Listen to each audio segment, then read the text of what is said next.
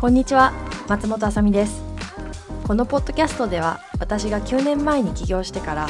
もう山あり谷ありだった経営人生の中で学んできたこととか、失敗したこと感じてきたことっていうのを皆様にお伝えしたいなと思います。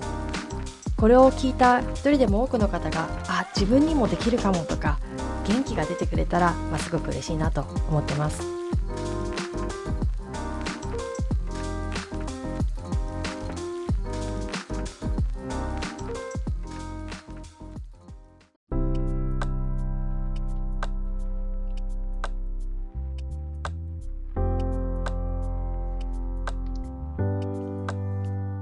突然ですが私たちの会社は今世界中日本中からのメンバーがオンラインで働いてます、まあ、具体的にどれだけたくさんのところから働いてるのっていうことをぜひお伝えしたいなと思うんですけれども日本だと京都滋賀県私自身は栃木県他に茨城県とか東京の人もいますし世界中からだとマルタ島とかイタリアオーストラリアフィリピンインドジョージアとかから働いてるんですよね。これができてる理由としましては私たちの会社が今フルリモートワーク完全に毎日在宅勤務っていうのを取り入れてるからなんですけれども今となってはこのフルリモートワークでの働き方っていうのがもう日常で当たり前のことなんですが私自身が経営者としてこのフルリモートワークっていうのを会社に導入するにあたっては結構いろいろ悩みました。今日はこのポッドキャストで私がフルリモートワークを会社に導入するにあたってどんな風な心の葛藤とか不安があったのかそしてそれを乗り越えて自分の心境の変化っていうのをどんな風に体験していったのかっていうお話をできればいいなと思っております。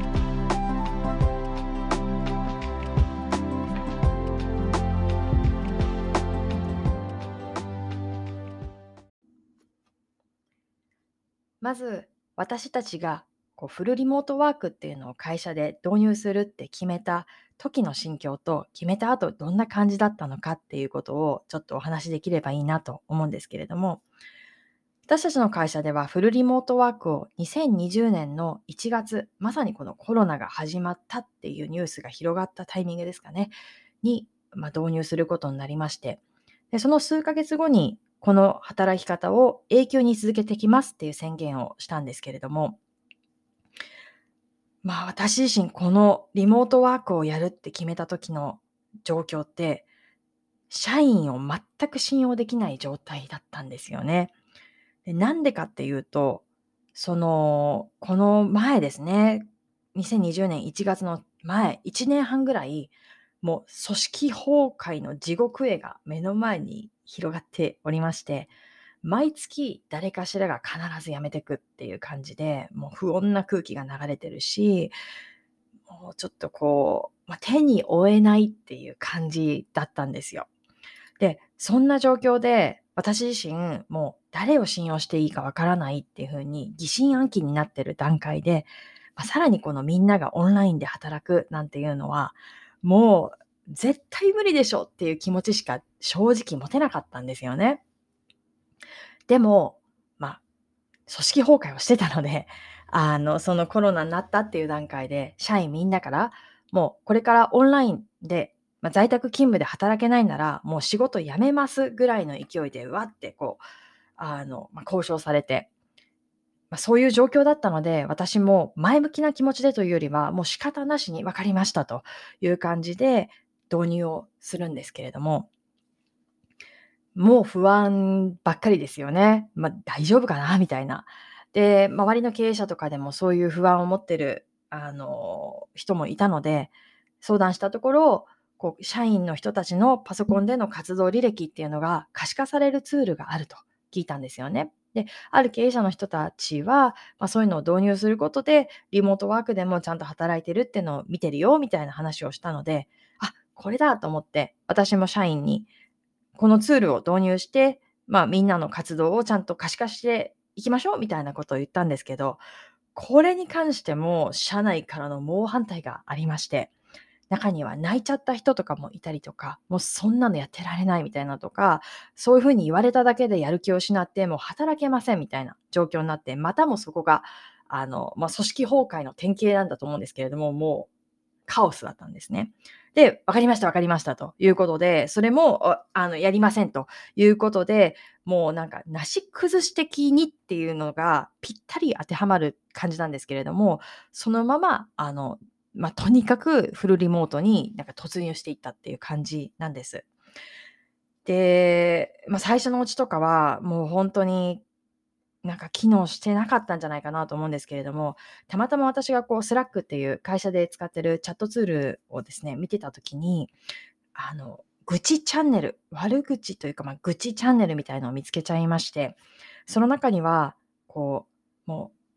自分たちは他に行き場がないから仕方なくこの会社で働いてやってるみたいな、なんか本当に結構私からするともうなんかショックで心がえぐられるようなそういう投稿を、まあ、みんながしてるのとかを見つけちゃったりとかして、もうそれも、ああ、もうやってらんないって感じで、まあ、疑心暗鬼をこう、なんていうんですかね、深めるようなこととかもあったりしたんですけれども、とはいえ、もうやらざるを得ないって感じで、まあ、その在宅勤務っていうのをスタートしましたという感じです。そんな風にフルリモートの働き方をするっていうのが、まあ、なんとなくこうダダダダダって始まってったんですけれども、最初のうちこそ私はもう人を信用できないチーム大丈夫かなって周りばっかり気になってたんですが、ある時点でまあ、突然吹っ切れて、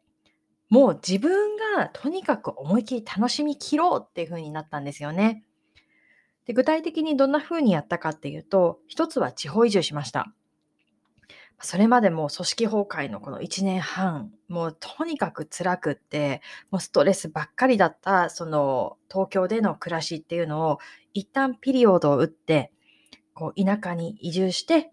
そのこうゆとりのある全くフレッシュな環境に身を置くことで、だんだんと肩の力も抜けて、あ、なんかこう、ゆっくりした気持ちで仕事とか会社に向き合えるようになったなっていうふうになってたんですよね。で、二つ目が、この在宅勤務っていうのを活かして、もう思いっきり自分らしいマイペースな働き方をしようっていうふうになりました。例えば私はこの在宅勤務が好きな理由で自分の好きな音楽をかけれるっていうことなんですよね。例えば私は、えっと、ドビュッシーを聴いたりとか、あとキース・ジャレットとかを聴くんですけれども、オフィスにいた時にこういう音楽をなかなかこうチームのみんなにかけるっていうのはできなかったので、あ思いっきり自分の趣味に走れて嬉しいなっていう感じです。まあ、たまに J-POP とかをかけて、なんか歌いながら仕事をしたりとかすることもあるんですけれども、まあ、これはね、ほんと在宅勤務でしかできないなっていう感じだし、あとは、あの、お休みの時間ごとに、私はこう、あの、25分タイマーをセットして、まあ、それで1タスクをその25分集中してやるっていうのをやるんですけれども、まあ、そのややった後に数分休むっていうのを、まあ、やっていくっていう感じで、あの、まあ、仕事の働き方っていうのをやってるんですが、まあ、そのお休みごとにお香をちょっと炊いたりとか、自分が大好きないろんなタイプのお茶を用意しておいて、気分に合わせてそのお茶を自分で作って飲んだりとか、まあ、そんな感じで、自分らしい働き方っていうのをとことん追求していったら、だんだんと在宅勤務最高じゃんって自分自身が思うようになってきたんです。で、結果として、なんかそれまでは、なんか人は信用できない、大丈夫かなって、なんか心配ばかりだったんですけれども、いざこうやって自分が楽しみ始めると、他の人にも自分がこれだけ楽しんでるように、みんなも在宅勤務をとことん楽しんでもらいたいなっていうふうに気持ちが変わっていったんですよね。まあ、そんな感じで、徐々に徐々になんかこう疑心暗鬼だったところから、だんだんとこう前向きな感じに気持ちが変わっていきました。私自身がフルリモートっていうのに対してすごくこう前向きになっていったとはいえですね、やっぱり会社を経営する身としては、ただその働き方が気持ちいいとか楽しいっていうだけじゃ、やっぱやっていけないわけですよね。あの会社としてずっと続いていくためには、しっかりと事業の目標を達成したりとか、売上高を上げてってやらなきゃいけないことっていうのはありますと。まあ、そういう時にやっぱり周りの経営者とかを見ててもやっぱりオフィスじゃなきゃできないことがあるじゃんって言ってこう途中でこうオフィスに出社するっていうのを、まあ、決断し始める人っていうのもちらほら途中で出てくるんですけれども私としては、まあ、一旦もうこのフルリモートでやっていくっていうふうに決めたからにはもう覚悟を決めて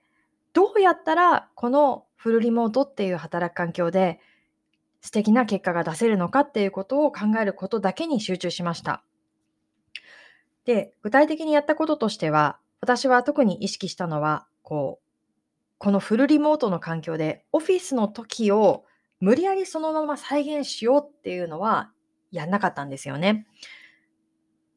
ゼロベースになって今目の前でフルリモートの環境で働いている中でチームでどんなことが起きてるのか、どんなニーズがあるのか、みんなはどうなのかっていうのを一つ一つ見ながら、それに対してオフィスで働いてた時にやってたことではないかもしれないけれども、ま、適切だなっていう思うアイデアをトライアンドエラーでやってきました。例えば、えっと、1個やったこととしては、やはりそのオフィスだとこう毎日会って、その人がどういう表情で、どんなトーンで話してるのかっていうのから、なんとなく相手の状況って汲み取れてたと思うんですけれども、それがこの在宅勤務になると、相手の顔とかが見えないから、なかなか想像力を働かせるのも難しいんですよね。そんな中で、私たちの会社の最高人事責任者の人を中心に、私たちの会社では、Are you okay? って聞き合う新しい文化を作りました。なんかこう、ちょっと相手が寂しそうかなとか、あ、ストレス溜まってるかなって思ったら、Are you okay? ってちょっと聞くっていう。なんかそれってすごくこう、相手への思いやりを示す上で大切なことだよっていうメッセージをみんなの共通理解にしたので、そうやってこう、私もたまに他の人から、Are you okay? って聞かれることもあるし、私自身が他の人に、あの、大丈夫？って聞くこともあります。あとはその会議のやり方とかもそれまでみたいになんかこうね、同じ場所にいるからこそ意見がバーってこうなんかこう重なり合っていいものを徐々に作り合うみたいになって、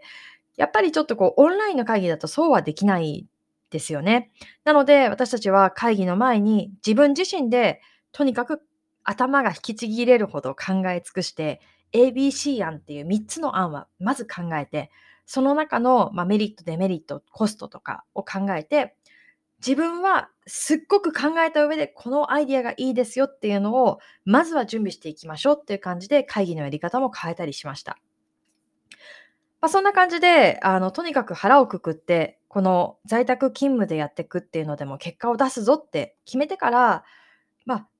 試行錯誤であったんですけれども、ま、徐々に徐々になんとなく形にはなってきて、実際に1回コロナ禍で売り上げは落ちたんですが、それも V 字回復を遂げまして、今会社はすごくいい方向に向かってるなっていうふうに感じてます。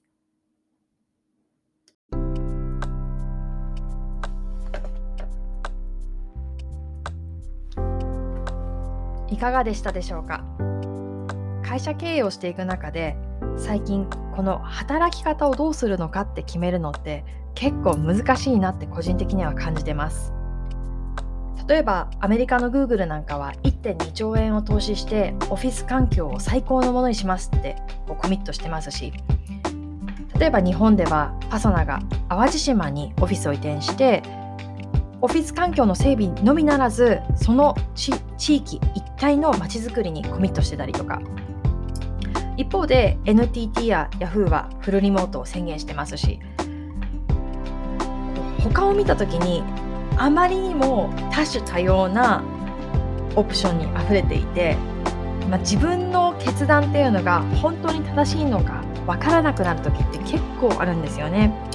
でそういう時にこう隣の芝生は青く見えるじゃないですけど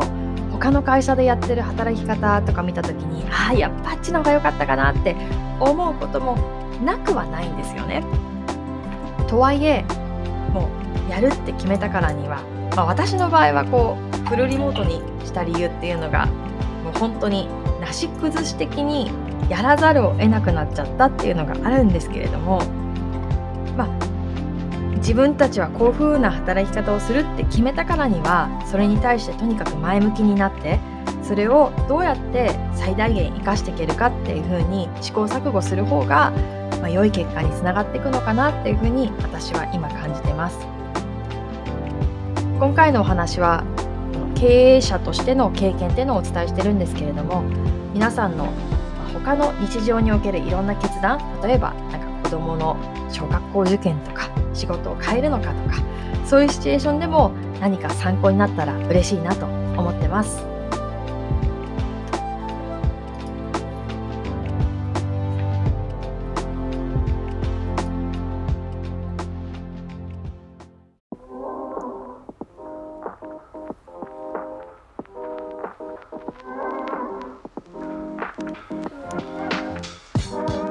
のこのエピソードを気に入ってくださった方はぜひチャンネル登録をお願いします。またノート Twitter ニュースピックスなどでもいろいろと発信しておりますのでご関心がある方はぜひフォローしてくださいね。それではまたお会いできることを楽しみにしております。さよなら。